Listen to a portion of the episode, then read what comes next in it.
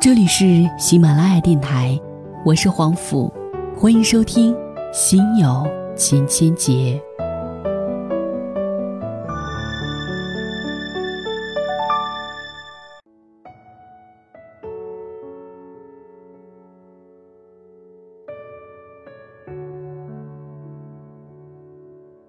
各位好，夜晚时分，收听一个暖心故事，伴你入眠。在上一期的时候呢，跟大家讲述的那个故事还记得吗？婚前算清楚，婚后过明白。不过故事还没有完结，接下来我们继续来走进来自于天涯作者海伦的那篇文字：婚前算清楚，婚后过明白。另一对夫妻的故事就常见了，文竹遇到的是婆媳关系。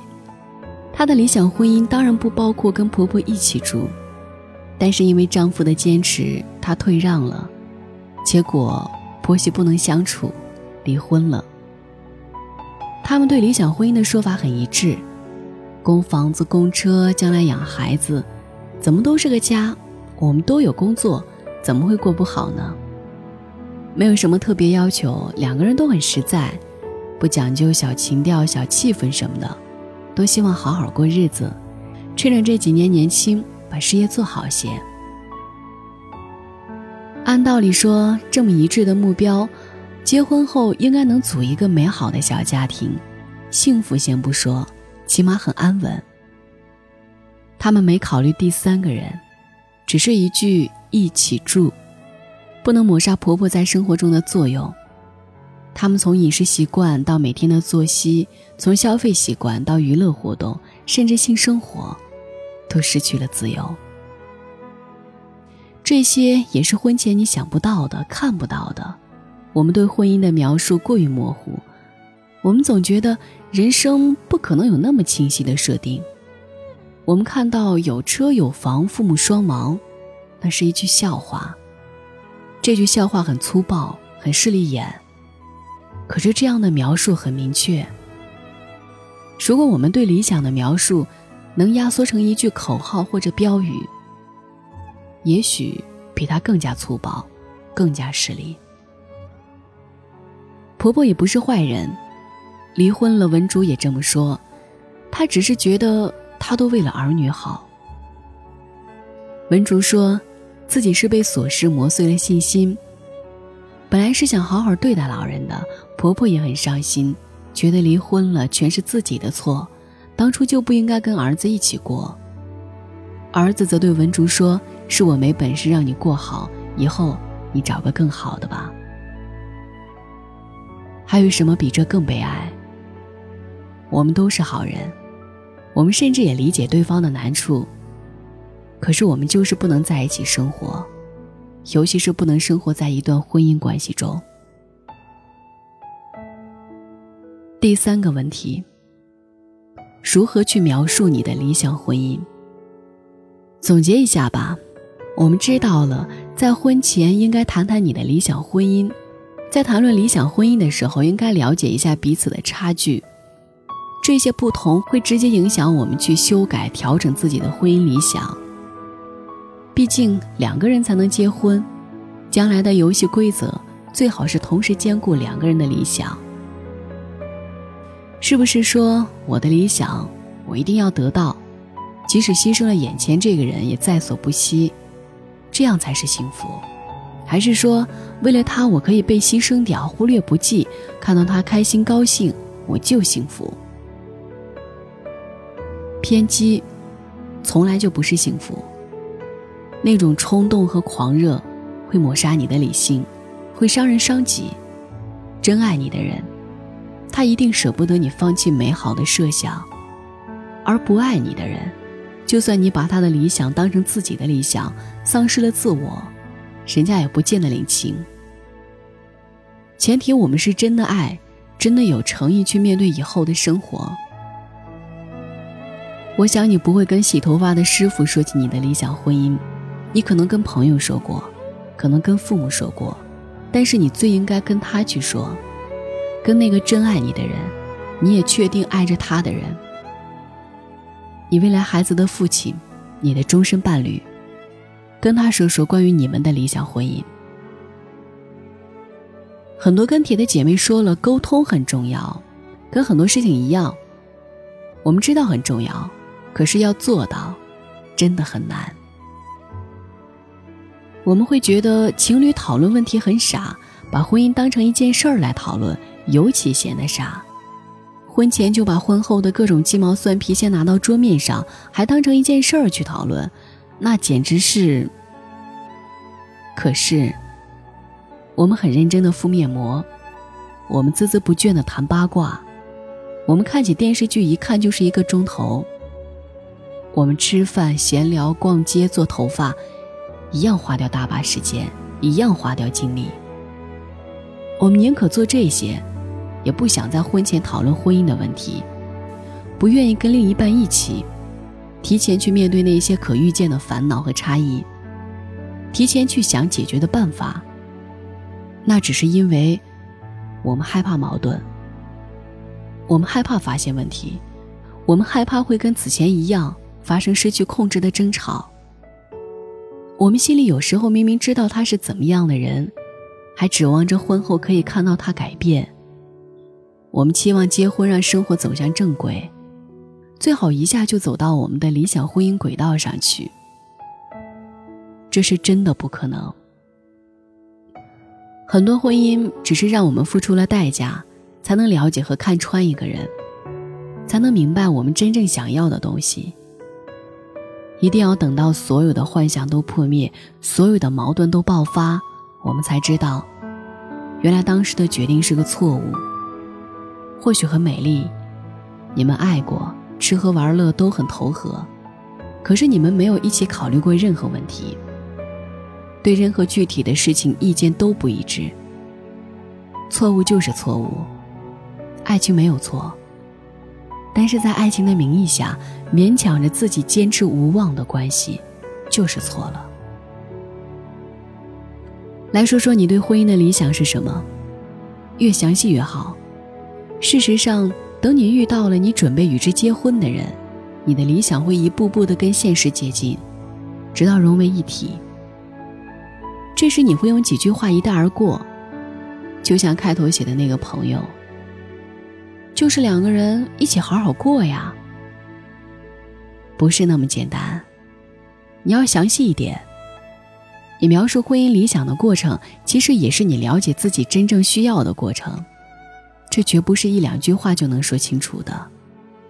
很多人并不了解自己，也不擅长去描述一件事，弄清楚自己的想法。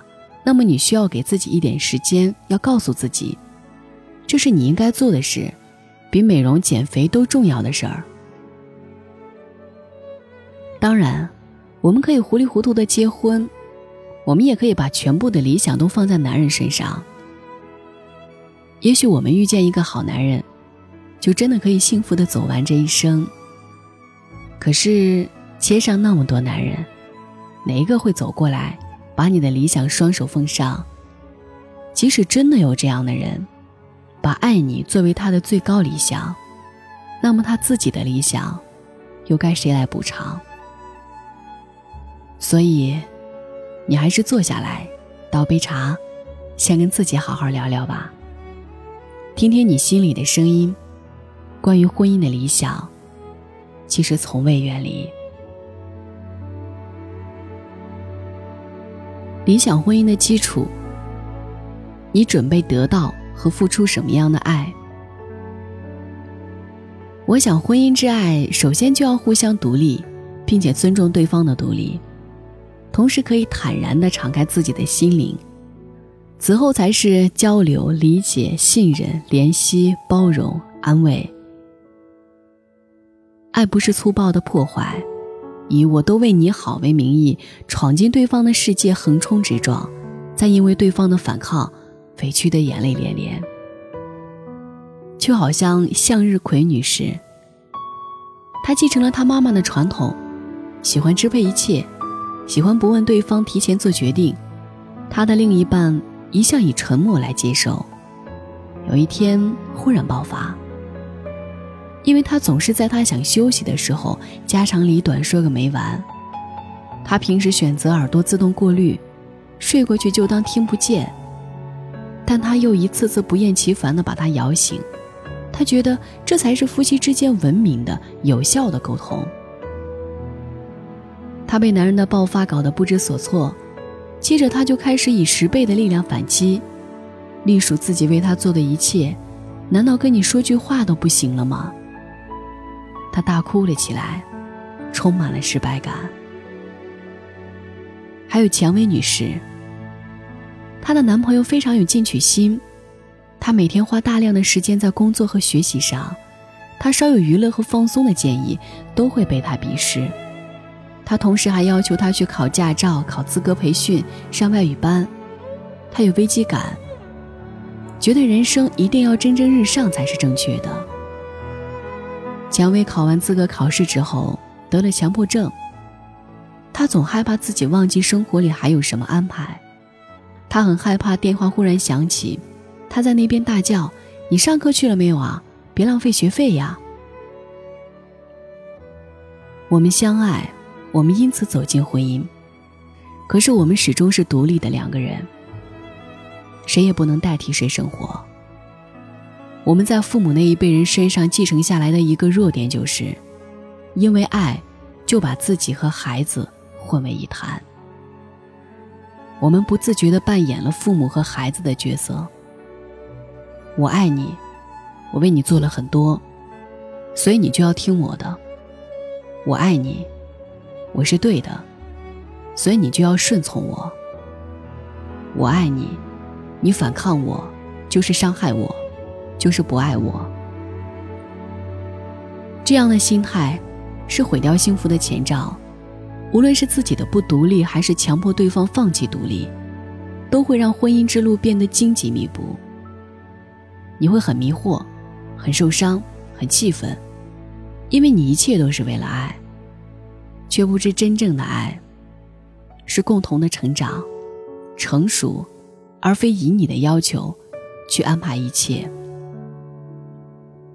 向日葵女士的婚姻还在继续，她学会的是。不要在临睡觉前打扰他，那时他脾气很坏。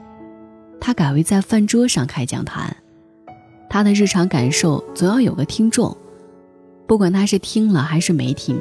他经常跟我们说：“我家某某就是这么闷，不爱说话。”他不知道某某先生在大学是最佳辩手，跟同学聚会，他总是讲笑话逗大家笑的那个人。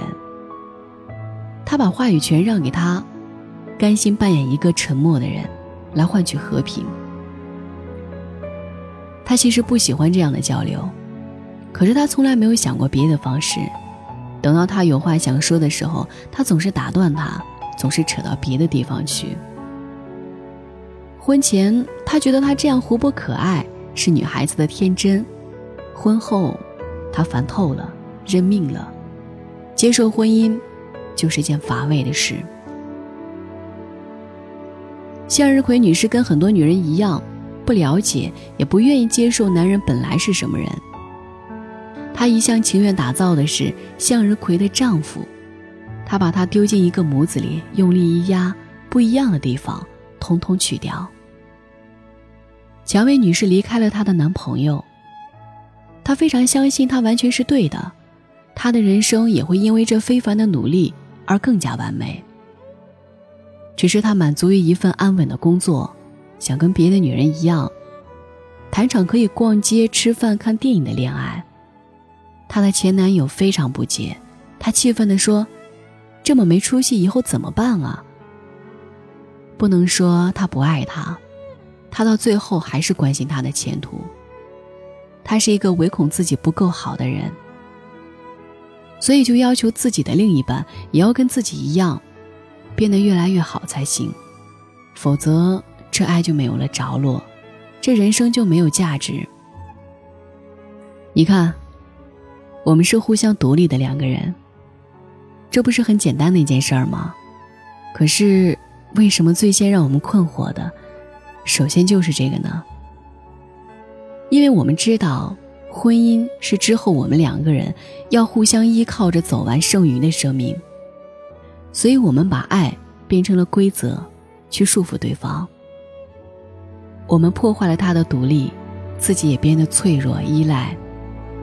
不独立的爱是绳索，捆住了两个人，背靠背沉沦下去，忘记了原本的方向。经常我们在描述婚姻理想的时候，不自觉的会写成“我想要的”。那么，不如先想想我所能给的。在给予和获得的过程中，我们真切的感受到幸福的滋味。你可以开始写了。我想要得到什么样的爱？我需要一个人怎么样来爱我？我有哪些事情他做了我会格外高兴，而哪些事情他做了我就会很生气，甚至一提到我就会翻脸。同样，我能给予对方什么？我会以什么样的方式去爱一个人？眼前的这个人，他在我的爱中是快乐的吗？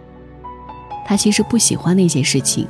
但是因为我一直在忍受，清楚的写下你的需求和给予，并在心里随时提醒自己，你就为自己的理想婚姻打下了一个地基。再美丽的建筑，没有地基，也会在瞬间崩溃。